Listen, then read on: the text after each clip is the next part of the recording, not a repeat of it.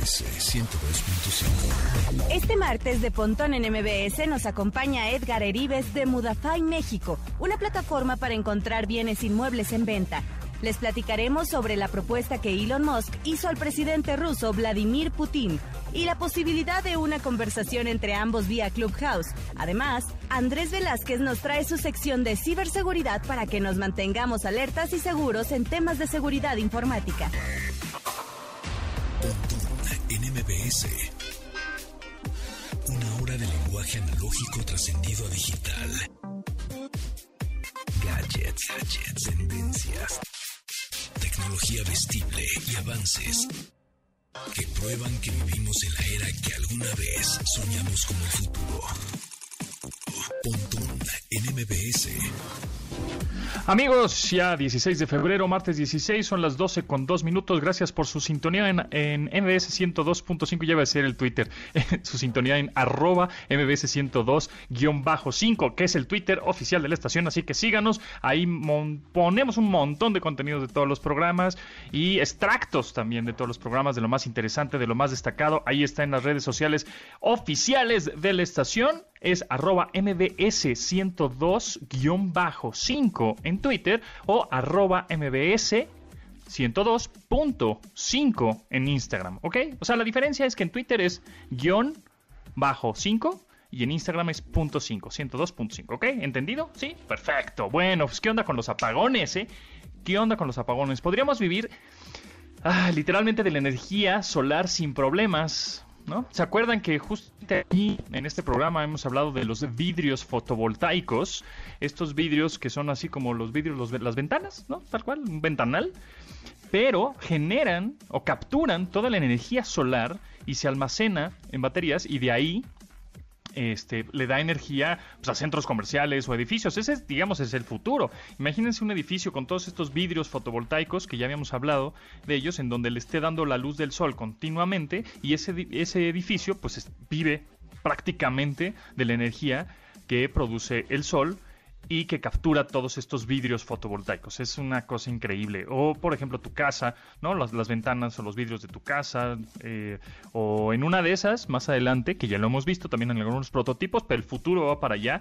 Coches que el, los, el medallón del coche o el techo, el, el, techo panorámico, ¿no? O el quemacocos, entre comillas, panorámico, sea de este vidrio fotovoltaico que capture toda la energía solar y con ese, obviamente, pues se pueda mover el auto o prácticamente tu casa pueda vivir sin estar eh, conectado a la línea o al grid, a la malla de la, mm, energía eléctrica de la ciudad. Entonces, bueno, pues para allá vamos. Yo creo que tendría que ser así, ¿no? Pero bueno, pues como el sol no es corrompible, ¿verdad? Pues entonces no avanzamos. en fin, pero bueno, este, también, por ejemplo, si quieres eh, baterías portátiles, también, hemos hablado de estas super baterías, megabaterías de 25 mil miliamperes, que le puede dar energía hasta dos veces una laptop, ¿no? Por si te quedas, eh, si te quedas sin la batería de tu laptop o de, un, de tu Xbox, y puedes conectar tu Xbox prácticamente esta batería portátil, eh, que se carga también con paneles portátiles, con paneles solares portátiles al sol. Así, si te vas de campamento, también hemos hablado hace poco, tuvimos un invitado que nos estaba hablando de eso. Este. Ay, también con Matuk estábamos hablando de eso, que, que son paneles eh, portátiles de qué tamaño, como si fueran un cuaderno o una cartulina, más o menos. Se doblan y los pones al sol. Tiene un cablecito que va directo, ya sea directo a tu teléfono, ¿no? O a tu laptop, o directo a una batería que almacena toda esa energía solar y ya después la puedes este, administrar, ¿no? O esa energía como tú quieras. Puedes conectar tu laptop porque tiene enchufe, esa batería tiene un enchufe eh, o una clavija tradicional, pues, de corriente eh, alterna. Eh, y puedes conectar puertos USB, USB-C, etcétera. Puedes conectar hasta seis dispositivos al mismo tiempo y puedes darle energía a todos esos dispositivos. Y jamás la cargaste a la corriente eléctrica, o sea, nunca la cargaste a la pared, ¿no? Lo conectaste a la pared, sino a estos paneles solares. Entonces, ese es el futuro, amigos. Es más, Google tiene un proyecto que se llama, ya hace tiempo lo tiene, pero los invito a que se lo, conozcan. Ahí vamos a poner la, liga en nuestro Twitter, en, en Twitter de la estación, arroba mbs102-5 es una liga eh, y es un proyecto, es un, es un sitio, pues, es una plataforma de Google que eh, se llama Google Project Sunroof. Sunroof como de techo y de sol, son de son, de, sol, perdón, proyecto Sunroof. Y en ese es como un Google Maps, todo visto de manera satelital, todo visto por arriba, ¿no? Este, y entonces tú ves, esto ah, desafortunadamente nada más funciona en Estados Unidos, pero bueno, pueden darse la idea. Puedes ver si tienes una, un amigo, un tío, una casa, o qué sé yo, un estadio, un, lo que se te ocurra, que conozcas alguna dirección en Estados Unidos. Puedes eh, eh, teclearla ahí, tu dirección, o la dirección que conozcas, y te va a decir qué tanto le da el sol con obviamente de una manera muy amigable, ¿no? Siendo amarillo, el, techo de tu casa siendo amarillo, pues le da todo el tiempo el sol y te ayuda a poner paneles o no, o, almacenar todo este tipo de energía solar. Entonces en tu casa o vendérsela a alguien más, que eso también es interesante. Entonces, bueno, amigos, es que es que es importantísimo. Creo que ya la, energía solar nos podría, este, podríamos vivir únicamente con la energía solar, pero no sé, no sé por qué la necedad, ¿verdad? No sé por qué. En fin, sí sé por qué, pero no, nos vamos a meter en eso. Este, y hablando de apagones, bueno, mientras esto sucede de la energía solar, pues yo les recomiendo que se vayan haciendo de un regulador o de un no break o de un UPS, que no es, que también son las siglas de la mensajería, pero esta es, a ver si me sale porque es una palabra difícil en inglés. Uninterruptible, que es ininterrumpible, Uninterruptible Power Supply, o sea, UPS, que es una... Em, una fuente de energía ininterrumpida, ¿no? Eso es un no break. Un no break tiene baterías. ¿Qué quiere decir eso? Que si se va la luz, tienes por lo menos unos 20 minutitos para cerrar tu documento en Word y no se te pierda la sesión en Photoshop, ¿no? Y que no se, no, no, se pierda y se apague black, ¿no? O tienes unos minutitos para acabar de ver la serie o de, guardar tu juego en el Xbox, eh, que todo se guarda ya medio automáticamente, pero tienes el chance de esos minutitos de apagar bien el dispositivo para que no se dañen o se, se, mm, eh, pues, sí, se dañen los archivos, ¿no? De alguna manera. Entonces, ese es un no break o un UPS. Y hay reguladores, únicamente reguladores, y hay reguladores con no break. Bueno, es importante ahora con los apagones tener un regulador. ¿Por qué? Pues porque viene el, eh, viene el apagón, ¿no? La energía, ¿no? Se, acaba, es que me gustó decir. Y entonces ya que se, ya, ya estás a oscuras totalmente, no hay energía en tu casa, bueno, de repente cuando llega el fregadazo de luz, con ese puede dañar tus dispositivos, tu computadora, tu Smart TV, tu consola, tu, etc. Entonces, los reguladores van a hacer que tenga una señal o una corriente más estable, ¿no? Y, sin picos estos de, de, corriente para que no dañe tus dispositivos. Ahora, el regulador con no break, pues es de alguna manera mejor porque vas a tener esta batería que te va a ayudar a tener un respaldo, ¿no? Ahora, es importante que hay reguladores como para hogar y hay reguladores más industriales y hay reguladores específicamente para refrigeradores o hornos de microondas. Los dos hornos de microondas o las secadoras de pelo, por ejemplo, que jalan muchísima energía, esas no tienen problema porque ya tienen como un pequeño reguladorcito, ¿no? En su en el enchufe, pues en la clavija. Entonces así conectanlas directo a la pared, no pasa nada. Pero laptops, eh, consolas, bocinas inteligentes, em, teléfonos inalámbricos, bueno, es que estoy viendo todo lo que me encuentro por aquí, este, eh, monitores, etcétera, eso sí a un regulador, ¿no? Un refrigerador no. Un refrigerador, hay reguladores específicos para refrigeradores y no se les va a ocurrir conectar un refrigerador a un no break o a un UPS, el Uninterruptible Power Supply, porque se le va a chupar la batería inmediatamente, no, no sirve. Entonces tiene que ser un regulador pues más choncho que, que, aguante un refrigerador. Entonces es muy importante, yo nada más les digo, es, yo creo que es buena idea eh, hacerse de reguladores. ¿Cuánto cuestan? Puedes encontrar reguladores de 700 pesos o eh, reguladores con no break, con esta batería, que pueden durar, te digo, unos 20 minutos aproximadamente, por unos 1500, 1700 pesos. Que esos ya son muy modernos porque ya hasta los puedes conectar a una laptop o a una computadora y puedes ver el monitoreo de cómo está la energía en tu casa y ahí te clavas, ¿no? Este, o, o cuánto le queda de batería, por ejemplo, ¿no? Ahí puedes monitorearlo también a través de una aplicación. Tienen hasta puertos ya USB para que conectes tu, tu tablet y tu smartphone, etcétera. Entonces, yo nada más ahí les incepciono la idea, amigos, que es importante que tengan un regulador en su casa para sus electrónicos. Entonces, bueno, pues la pregunta es esa, ¿no? ¿Usas algún tipo de regulador de corriente en tus aparatos, en los aparatos de tu casa? ¿Eh? ¿Qué tienes conectado ahí? Contéstenos en arroba pontón en MBS.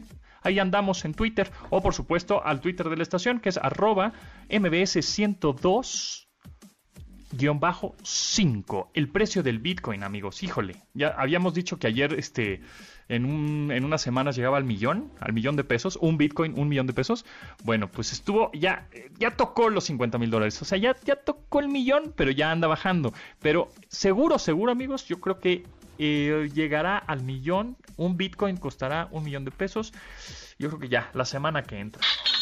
Así que recuerden, recuerden, no tienen que tener un millón para comprar un Bitcoin. O sea, si tienen mil pesos, no, no pasa nada. Podrían comprar una fracción de Bitcoin, o sea, punto de Bitcoin. Y tienes ahí mil pesitos que los dejas eternamente y se te van a ir, van a generar ahí algo de rendimientos. Con eso comenzamos el. Update. Las noticias más destacadas en la industria de la tecnología. Elon Musk no deja de ser noticia, pero en esta ocasión es por una reunión que podría tener con Vladimir Putin a través de la red social Clubhouse. El Kremlin analiza la invitación hecha por el magnate al mandatario ruso el pasado 13 de febrero. El fundador de Tesla hizo la propuesta al presidente de Rusia vía Twitter. Mientras se llega a una respuesta sobre la plática entre ambos personajes, Clubhouse sigue en constante crecimiento y se hace más popular, pese a su selectivo modelo de solo invitación.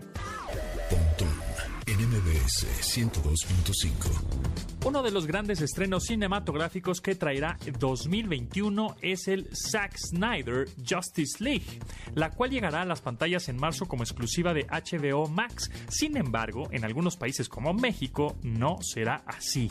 La cuenta oficial de HBO Go Help en Twitter señaló que nuestro país no está en los planes de distribución que HBO tiene contemplados en otros países, por lo que es probable que México deba esperar tres meses más para el estreno de esta película. Esta situación se debe a que HBO Max no llegará a Latinoamérica sino hasta junio de 2021, cuando se espera que la cinta logre verse en esta región del planeta. Recordemos que esta versión de la película es el corte del filme de 2017, la cual contiene la visión original de Snyder antes de ser sustituido por Joss Whedon para finalizar la película en aquel entonces. Pontón en MBS. Facebook trabaja en un reloj inteligente que funcionará con WhatsApp e Instagram y pretende poner a la venta en algún momento de este año 2021. La compañía de Mark Zuckerberg busca hacer una expansión como fabricante de dispositivos, a la que unirá los esfuerzos ya hechos con su división de visores de realidad virtual y que podría traer inclusiones en la futura venta del smartwatch. Una de las características más atractivas del reloj es la integración que se tendría con aplicaciones de la misma compañía como WhatsApp, Instagram y por supuesto Facebook. Se cree que el reloj contaría con tecnología para aceptar pagos a través de Facebook Pay y buscarán que sea independiente de cualquier teléfono para su funcionamiento a través de la conectividad de red celular. En los pasados meses, Britney Spears ha dejado de ser sujeta a críticas y controversias para una visión muy empática por parte de la comunidad en general. La semana pasada, su padre, Jamie Spears, dejó de ser responsable total de la fortuna de su hija, misma de la que le revocaron el control tras el problema de salud mental y emocional que vivió en 2007. Después de tal movilización de redes, The New York Times y Hulu realizaron el documental Framing Britney Spears con gran respuesta y con la que los fanáticos se han volcado en disculpas y muestras de apoyo hacia la princesa del pop. Con el hashtag Free Britney. Ahora Netflix trabaja en un documental propio sobre el tema en el que traerá su visión aplicada en una nueva investigación. Para ello contará con la dirección de Erin Lee Carr, famosa por su documental sobre el escándalo gimnástico en Estados Unidos, por lo que pronto veremos un trabajo de gran calidad que nos dará otra perspectiva sobre la situación de la cantante. en MBS 102.5. Searching. El significado de los términos tecnológicos. Aunque muchos las adaptan de forma indistinta según la red social, hay algunas abreviaturas que distinguimos a la perfección específicamente en alguna. Tal es el caso de Twitter, que tiene algunas claves para distinguir algunas de las costumbres de la misma. A continuación les vamos a compartir algunas de las más distintivas en la red social del pajarito. FF. ¿Recuerdan que todos los viernes había una serie de tweets en los que se recomendaba gente que valía la pena seguir? Esta siempre venía acompañada del hashtag FF, que significa Follow Friday. De esta manera, la comunidad de Twitter ayudaba a que cualquier usuario incrementara la cantidad de seguidores que tenía. CB. Si alguna vez entraste a una página por lo atractivo que es el título con el que te invitan, entonces entiendes perfectamente cómo funciona la idea de clickbait. Cuando encuentras las siglas CB, verás cómo le acompaña un mensaje así y su intención es hacerte entrar a alguna dirección o enlace con suficiente interés como para que no le des mayores rodeos al entrar. Grax. Aunque ya está de más arraigada por parte de la cultura de oficina, GRAX es una abreviatura que significa gracias, a veces sin la A de por medio, es decir, solo GRX. Domina tu vida online. Escucha. Pontón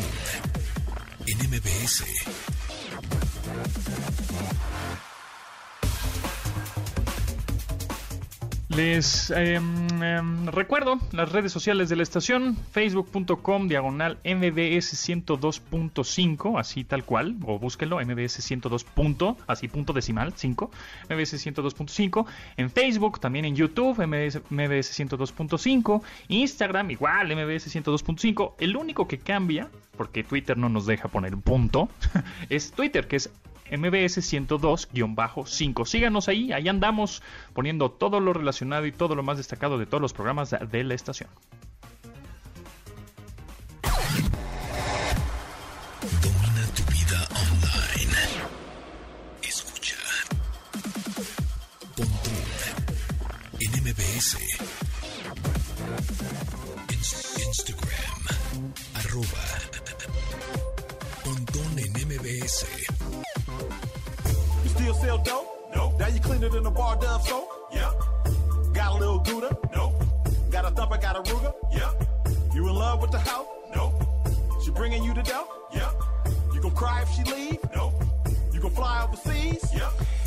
En 2014, el rapero de California, E40, hizo una reflexión sobre las elecciones que cada persona toma en la vida y cómo hace dinero. Eso tomó forma de, canción y la tituló Choices o Yup. Y durante sus versos presenta diferentes tipos de escenarios en los que al hacer una pregunta, él responde Yup o como afirmación y Nope como negación. Que bueno, pues la popularidad fue tal que el año siguiente hizo un remix con diferentes letras en honor al equipo de básquetbol de Golden State Warriors y un año después fue modificada por una automotriz de coches usados a modo de parodia. Y bueno, pues ya, también han oído hasta el cansancio en TikTok. ¿A poco no? No. Have money, have heart? No.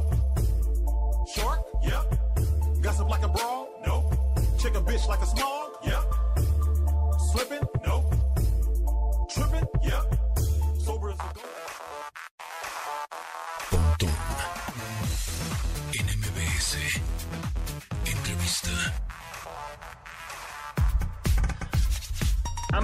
Amigos, la verdad es que yo cada vez que he podido salir a la calle por algo que tenga que salir, ¿no? Necesariamente, pues yo nada más he visto edificios vacíos, todo está en venta, casas, departamentos, oficinas, renta, venta, letreros por todos lados, de, de muchas este, eh, despachos y oficinas de... mm, de bienes raíces, ¿no? Y llama aquí o trato directo, etcétera. Entonces la industria inmobiliaria pues está como ahorita no sé, no sé qué tan bueno sea si comprar o vender.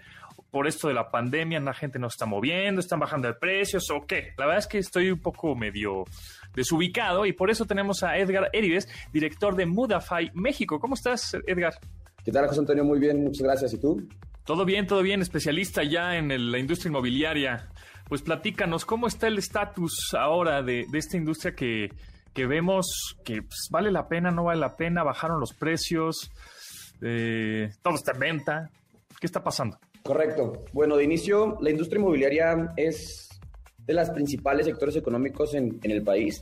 Está en el, top 5 sectores económicos en el país. Y siempre es importante eh, hacer mover la economía por medio de la, industria inmobiliaria, ¿no? Siempre es una muy buena inversión poder invertir en los, en los ladrillos, ¿ok?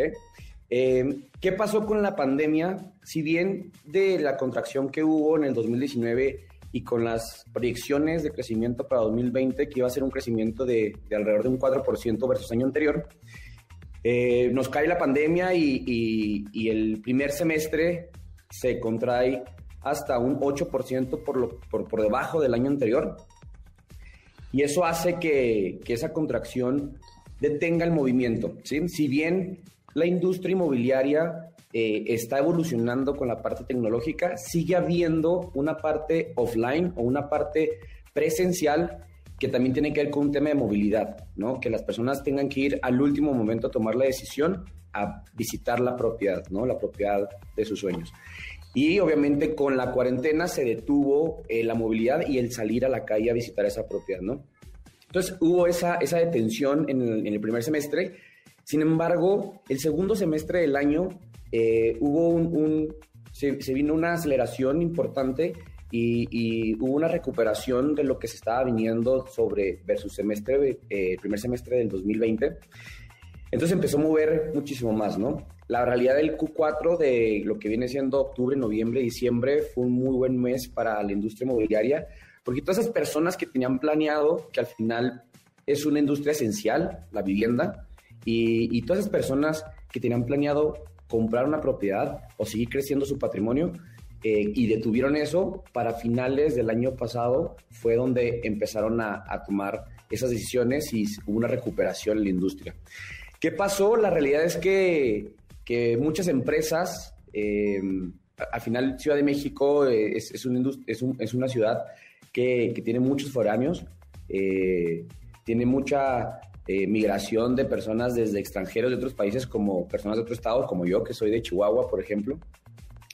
Y, las oficinas, al ser home office, bueno, dieron la apertura a trabajar desde el lugar donde tú quisieras, ¿no? Puedes regresar a tu país, a tu ciudad de origen o incluso a, una playa si fuera, si fuera necesario, ¿no?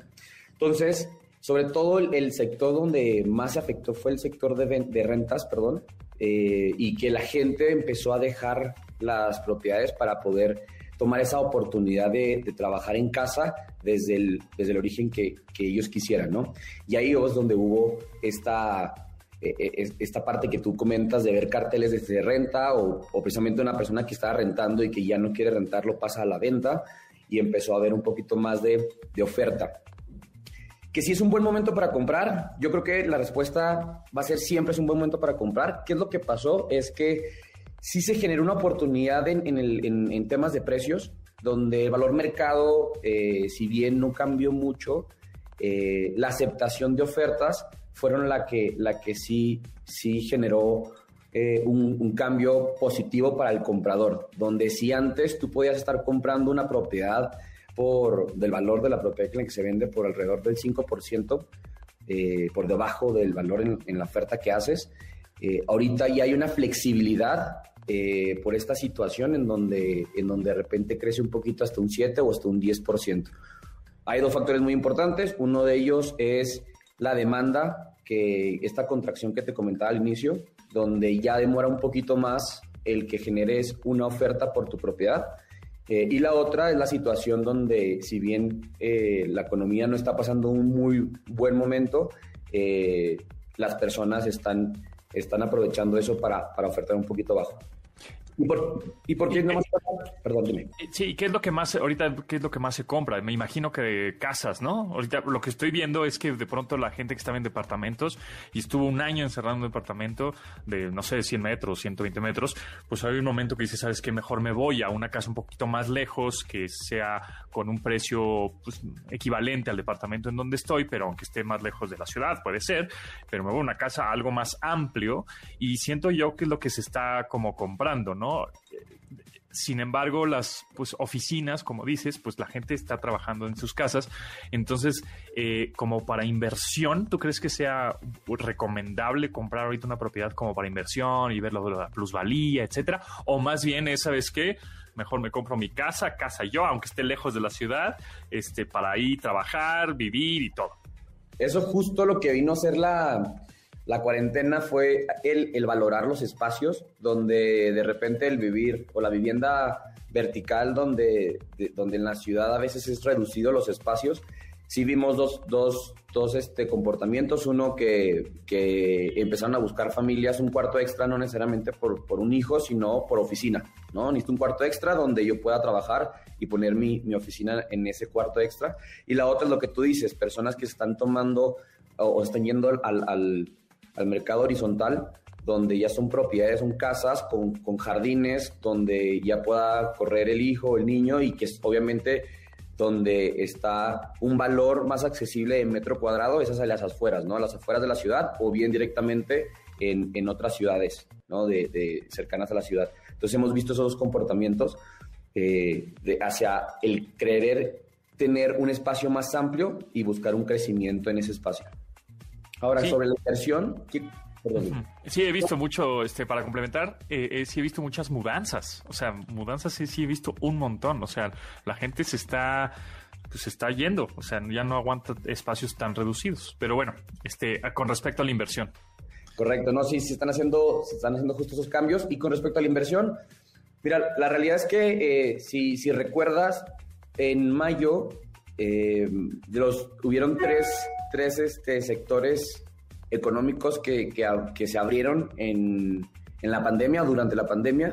Uno fue la, la automotriz, el otro fue, y, el otro importante fue la construcción, ¿sí? La construcción tiene que continuar porque al final eh, estamos en una tasa de crecimiento poblacional donde tiene que crecer, la tasa de, de, construcción tiene que ir al mismo ritmo, ¿no? Porque la vivienda se tiene que continuar. Entonces tenemos una, una oferta de, de, construcción y de desarrollos nuevos importantes que justamente por, por este, este cambio de, de querer en espacios amplios, hay construcciones o desarrollos que siguieron el patrón de, de edificios a espacios reducidos y que la gente ya no está buscando al mismo, al, al, mismo ritmo que estaban buscando esos espacios y se tuvieron que ajustar ciertos precios, ¿no?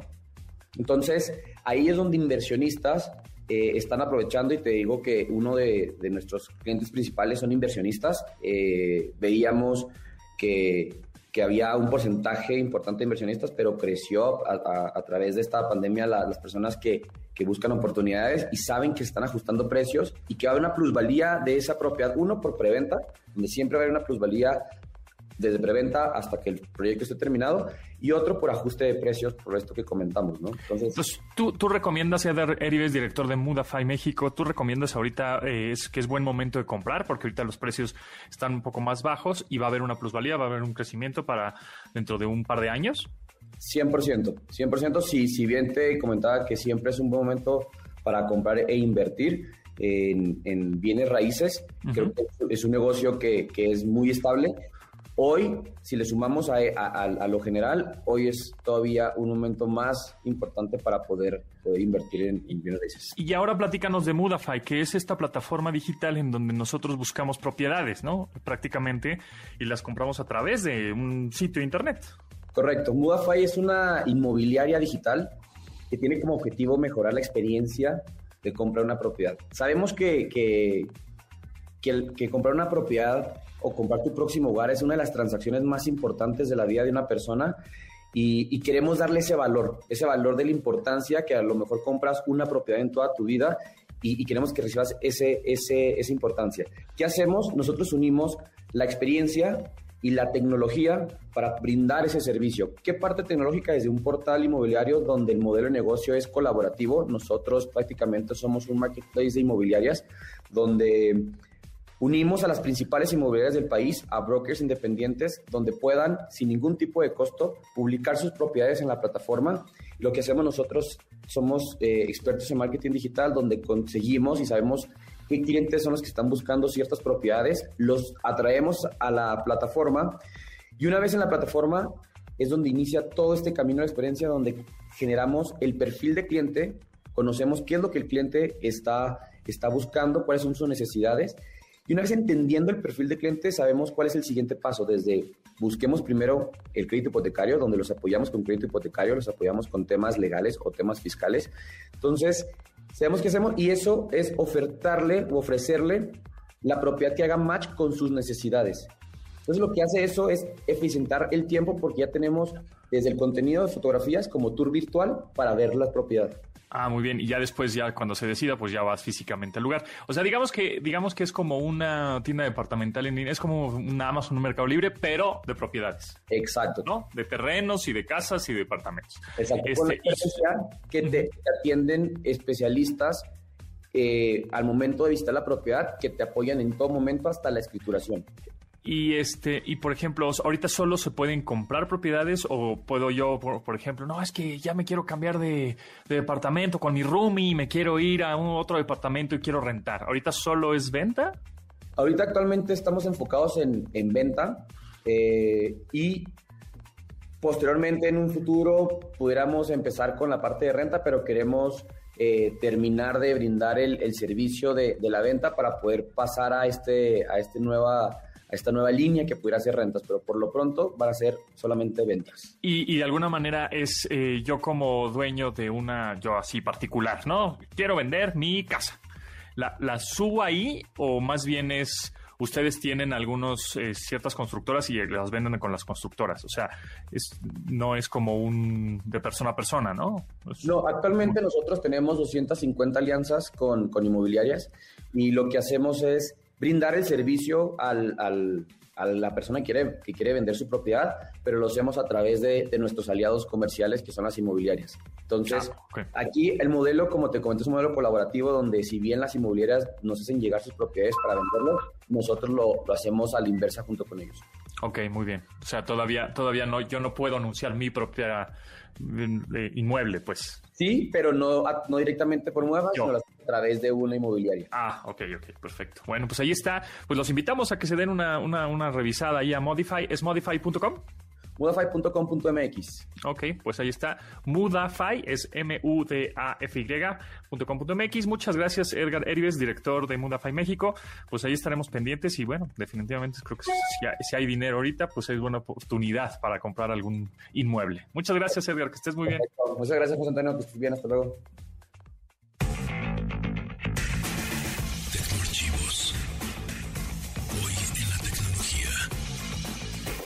Mucho tiempo antes que existieran las laptops, el 16 de febrero de 1984, IBM introdujo su primera computadora personal portátil. Esta precursora de los ordenadores móviles contaban con un procesador Intel 8088 de 4.77 MHz, memoria RAM de 256 kilobytes y un motor ámbar de 9 pulgadas. Además contenía un drive para discos flexibles y sistema operativo 2. Su peso alcanzaba casi 14 kilogramos y su costo era casi de 2.800 dólares, que en aquella época era un dineral y en esta también. Pontón en MBS. Información digital decodificada para tu estilo de vida digital. Nos llega una pregunta en nuestro Instagram del programa, arroba pontón en MBS. Oye, buena tarde, tengo una SD, o sea, una de estas memorias, con fotos muy importantes y no la lee la cámara ni la compu. Help, ¿qué puedo hacer? Bueno, pues hay un software que se llama Recuba, con B de vaca, Recuba, o hay otro software también que se llama Disk Drill. Disk, como de disco en inglés, Disk Drill, D-R-I-L-L, drill de como de como de taladro, Disk Drill, eh, y esos eh, tiene una versión gratuita, también tiene la versión de paga, ¿no? Que a ver qué tan importantes son tus fotos o tus, o tus documentos que tienes ahí en esa SD o en ese disco duro que se dañó o en alguna memoria USB. Y este tipo de softwares pues tratan de recuperar todos estos archivos que tienes ahí corruptos. Mm, por lo general sí se salvan un 80-90% de, de los archivos, así que bueno, pues descárguenla y esa es una de las soluciones que les podría dar. Se llama Disk Drill, esa es una, y la otra se llama Recuba. Escuchas Pontón en MBS. Información digital decodificada para tu estilo de vida digital. Si tienes dudas, comentarios, sugerencias o quieres compartir tu conocimiento tecnológico, tu mensaje a nuestra cuenta de Instagram. Pontón en MBS.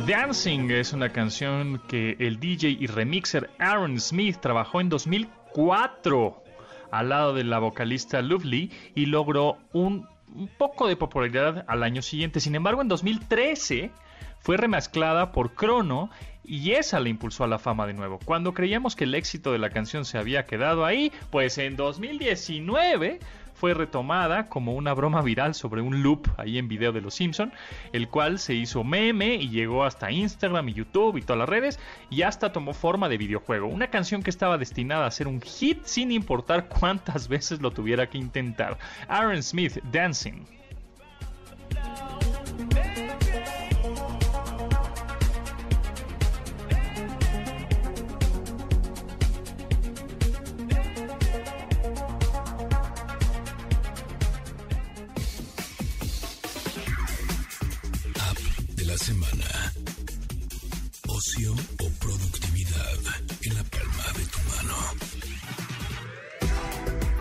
Calm es mejor conocida como una aplicación de meditación, sueño y bienestar mental que puede ser encontrada en la App Store de Apple como en Google Play para Android.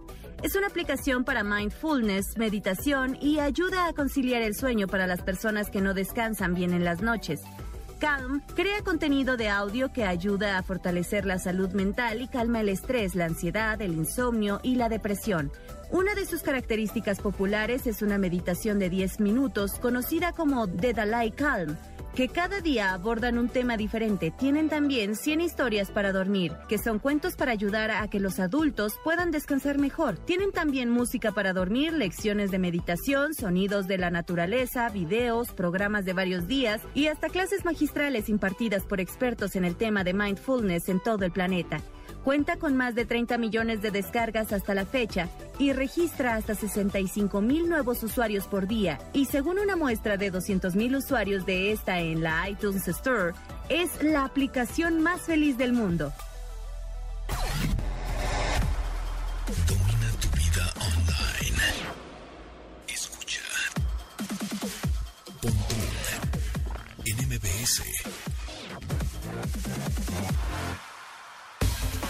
Nos llega una duda a nuestro teléfono tradicional 51 55 51 66 1025. Mira, está, está sonando. Este, y nos dice Mireya Hernández, no recuerdo la contraseña de mi BitLocker. ¿Hay alguna manera de quitarlo? Y por eso está Andrés Velázquez, arroba cibercrimen, experto en ciberseguridad. ¿Sí hay manera o no, amigo? ¿Qué tal, mi querido Pontón? Y bueno, eh, lamentablemente va a ser muy difícil de que lo pueda llegar a recuperar, debido a que BitLocker es una funcionalidad que cifra todo el disco utilizando llaves este, bastante grandes. Entonces, pues no, no hay una forma sencilla si te olvidaste de esa contraseña. Changos, Mireya Hernández, malas noticias para ti.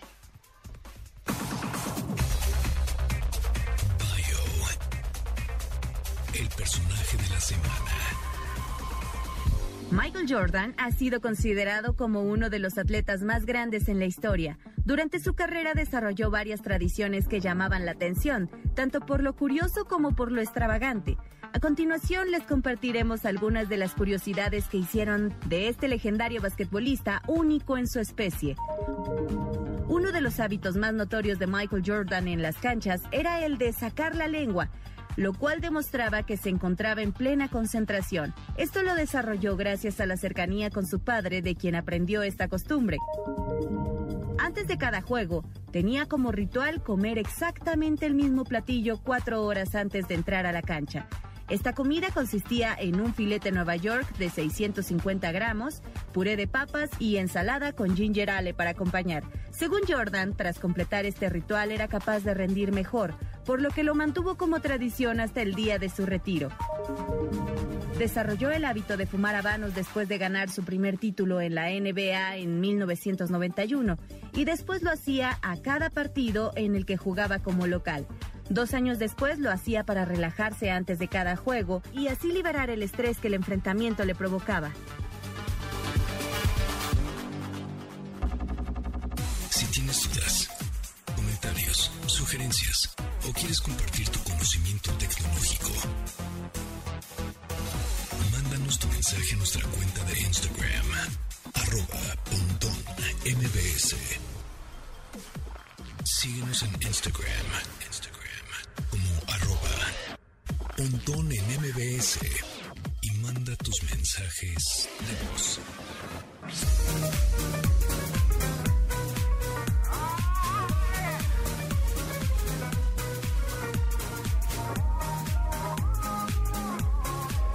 En una canción cuyo origen no guarda un registro específico, el cantante norteamericano Charlie Puth hace una referencia al famoso personaje eh, animado Betty Boop en un remix que fue registrado por Universal Studios.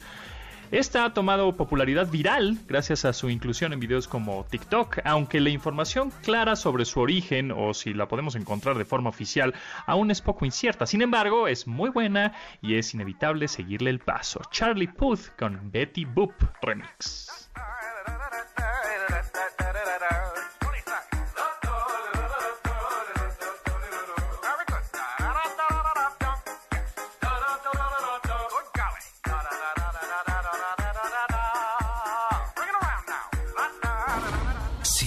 Ciberataques y protección en la red. Con Andrés Velázquez. Ahora sí le damos la bienvenida, como se debe, a Andrés Velázquez, arroba cibercrimen. ¿Cómo estás? Muy bien, mi querido Pontón, aquí eh, listo para platicar de ciberseguridad. Muy bien, muy bien. Oye, hay un término que es un poco confuso, un poco clavado, sin embargo es importante saber qué es lo que sucede con ese de, no, pues es que me swapearon mi SIM. ¿Qué es eso?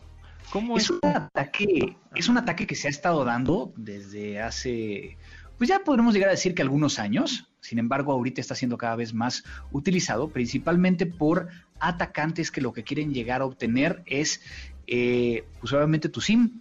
Y uno se preguntaría para qué quieren tu SIM. Ajá. Principalmente para todas las aplicaciones que utilizan la doble autenticación o el Ah. factor de doble autenticación. Entonces, normalmente esto tiene unas fases. Primero, lo que hace el atacante es que, digo, no está, no está, vamos a llamarle, vulnerando o hackeando algo, sino lo que hace es, por ejemplo, si yo sé que tu cuenta de Gmail es, eh, como quieras que sea, gmail.com, sí, para carrito, no- carrito rojo arroba gmail.com.